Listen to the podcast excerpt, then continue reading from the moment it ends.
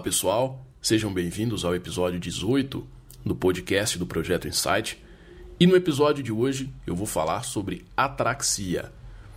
Termo este que você provavelmente não faz ideia do que seja, mas está tudo bem, está tudo certo, porque a não ser que você seja um profundo apreciador ou estudioso de Grécia Antiga, você provavelmente não saberá mesmo o que significa esse termo. Mas não tem problema, porque eu vou explicar do que se trata. Mas antes eu gostaria só de agradecer profundamente a vocês pela audiência do episódio passado sobre os símbolos. Eu fico realmente muito agradecido. Então, muito obrigado a todos vocês. E se tem alguém aí que está ouvindo esse episódio e não acompanhou o episódio 17 da semana passada, é só procurar aqui no perfil e ouvir o episódio também, ok? Bom, mas retornando ao assunto de hoje, que é atraxia, eu vou começar a falar desse assunto pelo principal, que nesse caso é a etimologia da palavra. Etimologia, para quem também não está familiarizado com o termo, significa estudo da origem das palavras, ou seja, é através da etimologia que se compreende como as palavras se formaram e de onde derivam. Por exemplo, a palavra biologia. Biologia vem da junção de bios, ou bio, que tem origem grega e significa vida, e da palavra logia, que também tem origem grega e que significa estudo de ou conhecimento de. Portanto, estudo da vida. Esta é a etimologia da palavra biologia. Já no caso do nosso assunto de hoje, atraxia, esse termo também tem origem grega. Vem de ataractos e de tarassen, que significa sem estímulo ou sem receber estímulo e perturbar, ou seja, sem perturbação. Mas na evolução do termo, ele foi amadurecendo. A sua compreensão foi tomando corpo e o termo atraxia passou a significar calma, serenidade, quietude, tranquilidade da alma. Portanto, esse é o significado da palavra que é tema de hoje. Atraxia é o estado de serenidade para os gregos. Inclusive, esse termo ele foi tão importante na tradição filosófica grega, sobretudo no período helênico pós-trindade, e eu já já explico o que é helênico também, e por trindade eu aqui me refiro aos três grandes da filosofia grega, que são o velho Sócrates, Platão e Aristóteles. Mas é tão central esse termo, como eu dizia, que você não consegue explicar completamente a totalidade de pensamentos de escolas filosóficas como a dos estoicos e dos epicuristas, sem utilizar a explicação do que é atraxia. Ao que se sabe, o termo foi utilizado na tradição filosófica pela primeira vez por Demócrito de Abdera, que era um filósofo pré-socrático, ou seja, ele era anterior a Sócrates. O Demócrito ele utilizou esse termo ao afirmar o seguinte: abre aspas. A felicidade é prazer, bem-estar, harmonia, simetria e atraxia. Fecha aspas. Mas apesar do Demócrito ele ter utilizado o termo ele somente se torna central no período helênico, ou seja, vem Sócrates, depois Platão, depois Aristóteles, e só depois, lá no período helênico, é que as novas escolas de filosofia centralizam e tornam fundamentais o termo atraxia. E aqui nós chegamos aos helênicos. Quem são e o que significa isso? Vamos lá. Os helênicos, eles são escolas de pensamento ou escolas de filosofia posteriores à trindade clássica da Grécia, da Grécia, perdão. Ou seja, Sócrates viveu e filosofou, depois veio Platão com a sua academia, que não é a academia que você está pensando aí, que tem esteira, bicicleta, não é nada disso. É uma escola de filosofia e conhecimento que era chamada de Academia de Platão. E depois vem Aristóteles, com a sua escola chamada Liceu. Posterior a isso, surgem escolas de pensamento que são chamadas escolas do período helênico. Entre elas, eu vou destacar duas aqui hoje, que é a escola estoica e a escola epicurista.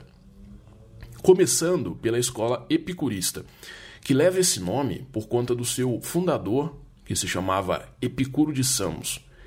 O Epicuro ele viveu aproximadamente em 340 a.C. E Epicuro acreditava que o objetivo final do homem, ou seja, que o fim último do, a se alcançar na vida, era o prazer. E é por isso que muitos acreditam que a filosofia do Epicuro é uma filosofia hedonista, que significa viver totalmente pelos prazeres e pelos desejos da vida. Mas essa ideia é um erro, porque o Epicuro ele tratou de explicar que esse prazer que ele fala e esses desejos no qual ele acreditava ser o objetivo do homem era um prazer moderado e não um prazer pelo prazer. O Epicuro, inclusive, classificou os desejos para mostrar quais são realmente importantes e quais são uma completa enganação do homem. Primeiro eram os desejos naturais e necessários. Por exemplo, o alimento e a bebida. É totalmente natural que você queira tomar um copo de água. E é necessário que você o tome.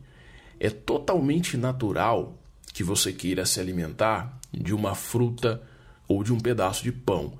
E é necessário que você o faça, porque caso contrário, o seu corpo ele não vai ter energia. Portanto, esses são os desejos naturais e necessários. E aí você tem o segundo, que são os desejos naturais, mas não necessários. Por exemplo, é natural que, já tendo bebido água, você queira tomar um vinho, que você queira tomar um suco, mas isso não é necessário. A água já resolveu a sua sede. É natural que depois da fruta e do pão, você queira comer um pãozinho com manteiga, uma fatia de mussarela, uma fruta com Nutella. É totalmente natural, mas segundo o Epicuro, isso não é necessário. Portanto, nós temos aí os desejos naturais, mas desnecessários.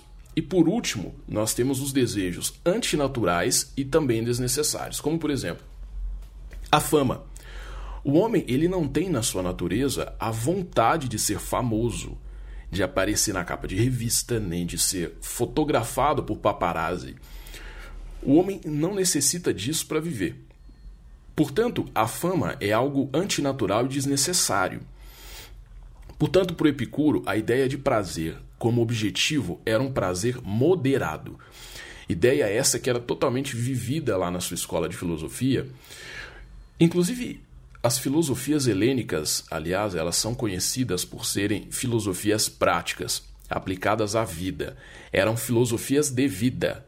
A escola de Epicuro era chamada de Jardim de Epicuro, porque ele e os seus alunos eles se reuniam lá nos jardins de Atenas para dialogar, filosofar, comer pão, apreciar as refeições juntos, refletir sobre questões éticas, lógicas da natureza e assim por diante. Os epicuristas eles viviam a sua filosofia e, e isso é muito legal, isso é grandioso. E inclusive esse tema ele merece um episódio futuro só sobre a filosofia epicurista, porque tem muito conteúdo sobre isso. Mas para nós chegarmos no termo central, que é a ataraxia, nós precisamos entender que para os epicuristas, o prazer que é o objetivo fim do homem é a verdadeira felicidade. Mas para que essa verdadeira felicidade seja alcançada, isso só é possível através da ausência de perturbação mental, ou seja, na atraxia, a atraxia ela é fundamental para o homem alcançar a felicidade verdadeira, segundo os epicuristas. E também nós temos uma segunda escola estoica, no qual eu quero fazer uma passagem, que é a escola estoica. Se você acompanha alguma coisa de desenvolvimento pessoal ou alguma coisa do tipo, é muito provável que você já tenha sido apresentado ao estoicismo, ou já tenha lido em algum lugar, ou já tenha ouvido falar em algum momento porque essa filosofia, a filosofia estoica, ela ressurgiu com muita força nos últimos anos e isso inclusive isso não me parece irrelevante, ao contrário, isso parece demonstrar as consequências da vida apressada dos nossos tempos, porque vocês vão entender melhor o que é o estoicismo. O estoicismo ele é uma escola filosófica de pensamento fundada por Zenon de Sítio. aproximadamente em 300 a.C. Apesar do Zenon ter sido o fundador desse pensamento, ele não é nem de longe o mais famoso pensador do estoicismo. Isso se dá também pelo estoicismo ter passado por algumas mudanças dentro da sua estrutura de pensamento, isso ter feito com que ele se dividisse em três períodos. E eu vou falar aqui do terceiro e mais conhecido, talvez, e onde se encontram os pensadores mais famosos da escola estoica, que é o período do estoicismo imperial romano. E por que imperial romano? Porque dos três pensadores famosos, que são Epiteto, Sêneca e Marco Aurélio, esse último ele foi imperador de Roma e, homem, e o homem mais poderoso do mundo na sua época. Não é à toa que tem um peso maior dentro do estoicismo. E além disso também, é, ele escreveu, o Marco Aurélio, uma das mais famosas obras do estoicismo, que é Meditações de Marco Aurélio, que é basicamente um diário onde ele escrevia os seus próprios pensamentos.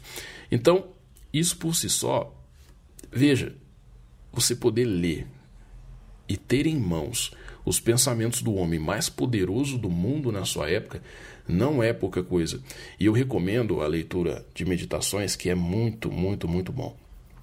Mas a filosofia estoica, ela é centrada na seguinte visão: que o homem deveria viver a vida com total indiferença, que é a própria ataraxia. Para os estoicos, existem algumas coisas no mundo no, na qual a, nós não temos nenhum controle. Não há nada que nós podemos fazer, por exemplo, diante da morte ou diante da chuva que cai bem no dia que você não gostaria que caísse. São um tipo de coisa totalmente incontrolável. Portanto, para os estoicos, nós, nós deveríamos cultivar a atraxia, a serenidade, a quietude da alma, para que nós pudéssemos atravessar essas situações da melhor forma possível. Portanto, a, o estoicismo é uma filosofia que acredita na mudança de si próprio e não na mudança do mundo exterior. Para os estoicos, a vida ela é virtuosa, a vida virtuosa é a vida que é vivida em harmonia com esse mundo de acontecimentos incontroláveis, cultivando dentro de nós a calma, a quietude e a tranquilidade da alma. E só assim é que nós conseguiríamos viver adequadamente, segundo os estoicos. Portanto, aqui você tem ainda mais centralizada a importância de cultivar a atraxia, a calma interior. É claro que é, é um pensamento valioso, né, e que cultiva lições valiosas, mas há de se refletir cuidadosamente sobre o estoicismo, na minha opinião. Eu percebo que algumas pessoas que, que veem essa filosofia como total solução do problema é, se enganam um pouco, porque não é bem assim. O estoicismo ele é um pensamento interessante, ele é um pensamento rico, mas ele não é uh, um manual de vida para todo mundo. Né? Até porque isso é uma terrível e uma grande ilusão. Não existem esses tipos de manuais, não existem fórmulas prontas de viver para que todo mundo possa usar. Jung já falava isso. Né? Não existe uma só forma para que todo mundo possa viver. Eu tenho lá as minhas discordâncias quanto ao pensamento estoico. Isso fica fácil de ilustrar com uma, com uma passagem da vida de um dos pensadores estoicos, que é o Epiteto. Existe uma história do Epiteto que ele estava lá certa vez preso e que os guardas ameaçavam de cortar a perna dele, de amputar a perna dele para que ele contasse o que eles queriam. E diante dessa situação toda, o epiteto estava lá, apresentando total indiferença em relação àquela situação, ou seja, estavam lá os homens, os guardas, ameaçando cortar a perna dele, e ele totalmente indiferente o sujeito estava lá sereno, tranquilo. É uma coisa maluca, né? É difícil até de conceber. Nós, seres humanos, nós homens e mulheres, nós, seres humanos, nós somos feitos de, de emoções e sentimentos. E é isso que dá cor a quem nós somos, a existência. Sem esse tipo de coisa, sem sentimento, sem emoção, não tem cor. Não há cor na existência. Apesar de ser interessante de se pensar a, ideia, a, a respeito da, do estoicismo, E também, apesar de ser interessante pensar a forma que a ataraxia é colocada dentro do estoicismo, não me parece a forma adequada de, de se pensar esse termo dentro da filosofia. Há uma profundidade maior do que possa ser a ataraxia e como ela pode significar, a significância dela dentro da nossa vida e no nosso modo de viver. Eu apresentei aqui então duas escolas de pensamento para que eu pudesse contextualizar o que é a ataraxia para aqueles que, que a conceberam como parte importante do quebra-cabeça da, da visão de mundo, da sua teoria filosófica, dos seus pensamentos. Mas aqui eu avanço um pouco mais na minha reflexão e eu chego à questão da felicidade, que é uma questão absolutamente complexa dentro da filosofia porque você tem aí inúmeras visões a esse respeito sobre o que é felicidade, inúmeras discussões filosóficas do que, do que seria isso. Mas eu queria trazer esse tema de forma um pouco diferente, porque eu não vou entrar aqui em todas essas discussões, histórias, ou que fulano, ciclano disse a respeito da felicidade, não agora, não aqui. Eu quero, na verdade, dividir com vocês como a felicidade ela parece ser no nosso tempo compreendida e vendida por aqueles que interessam como uma espécie de mercadoria ou uma espécie de felicidade superficial. Veja, se há várias visões na filosofia do que possa ser a felicidade, não me parece que nenhuma delas tem a ver com desejos imediatos, com vontades mesquinhas, bobas com prazeres convenientes ou com obtenção de fama, status, poder. Muito pelo contrário. Estes parecem ser os meios mais improváveis de se alcançar algo tão grandioso, mas também tão simples, algo tão potente, mas também tão sublime, como a felicidade. Mas parece que essa entre aspas, felicidade alcançada por esses meios pequenos é a felicidade que paira no nosso tempo, que as pessoas são levadas a crer ser o objetivo último da existência. Não é à toa que nós vemos aí tantas pessoas que, na sua busca por essa felicidade ingênua, elas acabam se deparando com um abismo, com a insignificância na busca, com a falta de sentido, com a depressão. Porque é uma busca vazia, por um caminho vazio criado por meios superficiais, enganosos. E além de tudo isso, essa busca ela é feita por almas confusas, inquietas, reféns do, do fluxo incessante e do caos absoluto do nosso tempo. Não há serenidade, não há quietude, não há ataraxia na alma daquele que busca. E vejam, talvez vocês se perguntem aí como isso se aplica na minha vida, né? Como eu posso vivenciar isso? Como eu posso cultivar a ataraxia, a serenidade, a calma? E aqui eu te digo só uma coisa apenas: meditação. Essa é a palavra. Essa é a prática do cultivo. E aqui, gente, vamos, vamos deixar claro: talvez você entenda por meditação ah, sentar no meio do mato, com as pernas cruzadas, com as mãos em cima do joelho, de olhos fechados, ouvindo uma flautinha chinesa, mas não é nada disso que eu estou falando por meditação, tá? Não é nada disso. Isso que eu falei aí não passa de senso comum do que seja a meditação. E não que essa forma que eu descrevi não seja uma forma de meditação. Na verdade, ela é só mais uma forma de meditação. Quando eu digo meditação como cultivo de serenidade, eu estou falando de meditação no seu cotidiano. Eu estou falando de pegar um livro no domingo à tarde e se sentar na varanda sozinho para ler e meditar. Isso é meditação. Preparar o seu café num domingo de manhã é meditação. Uma caminhada no parque é meditação. Uma taça de vinho no final do seu dia é meditação. Um chá quente, uma música leve antes de dormir é meditação. Silêncio é meditação. Presença é meditação. A sua própria companhia é meditação. Meditação é separar o momento para o seu ser, para acalmar o seu interior. E isso vai cultivar a calma. E a calma será essencial na sua busca, e acredite, você que me ouve, todos nós estamos buscando.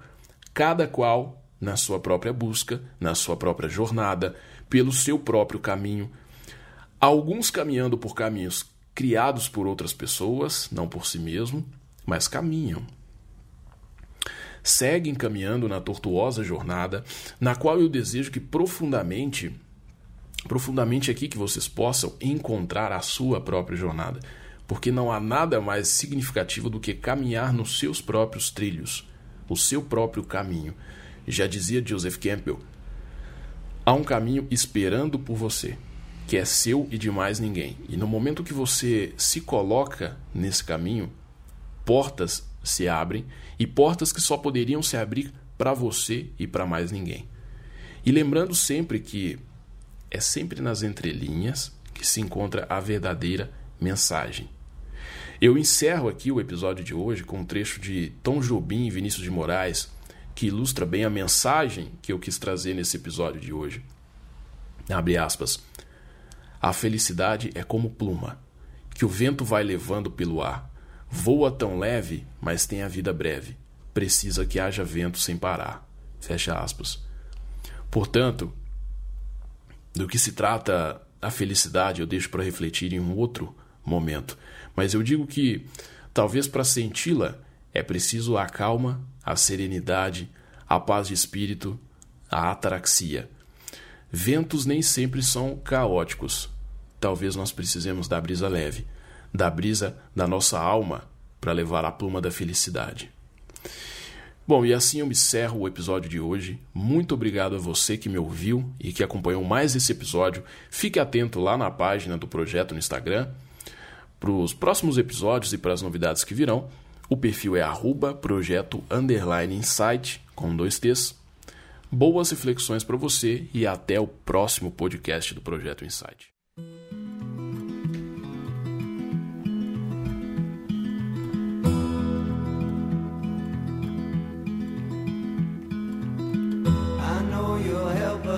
you're feeling better and we realize that it might not be